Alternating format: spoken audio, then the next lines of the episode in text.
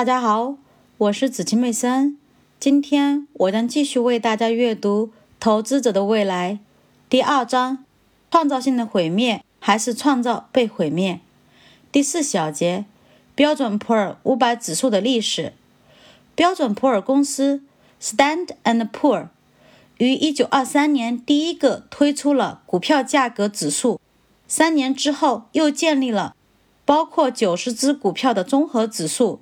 随着经济的发展，九十只股票已经不足以代表整个市场，于是标准普尔在1957年3月1日把指数范围扩展到五百只股票，并将其重新命名为标准普尔五百指数。最初的指数包括425家工业公司、25家铁路公司和50家公用事业公司。为了使指数更具代表性，能够囊括五百家经济主导产业中的主导公司，在一九八八年，标准普尔取消了对每个产业中进入指数的公司数量的严格限定。标准普尔五百指数不断的更新，能够在市场价值、收入和流动性等方面达到其标准的新公司被添加到指数中，以取代相同数量的达不到标准的旧公司。自1957年以来，被添加到指数中的新公司数量在2003年达到917家，平均每年20家。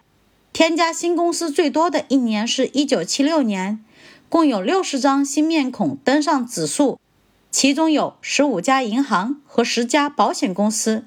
在那之前，指数中唯一的金融类股票是消费者金融公司，其他的金融机构。都被排除在外，因为他们大多数在场外市场进行交易。而在1971年，纳斯达克证券交易商全国自动报价协会指数建立之前，场外交易的即时价格数据很难收集。在科技泡沫达到顶峰的2000年，指数中添加了49家新公司，仅少于1976年。而在2003年，股市跌到了谷底，只有八家新公司登上指数，是历史上最少的一次。在过去半个世纪中，新兴公司不断取代旧面孔，这大大改变了指数的构成。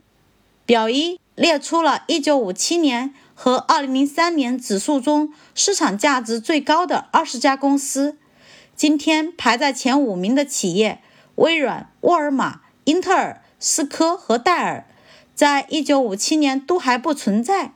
一九五七年的前二十名里有九家石油生产商，而今天只有两家。今天的前二十家公司里有十二家来自科技、金融和卫生保健部门，在一九五七年则只有 IBM 能够位列其中。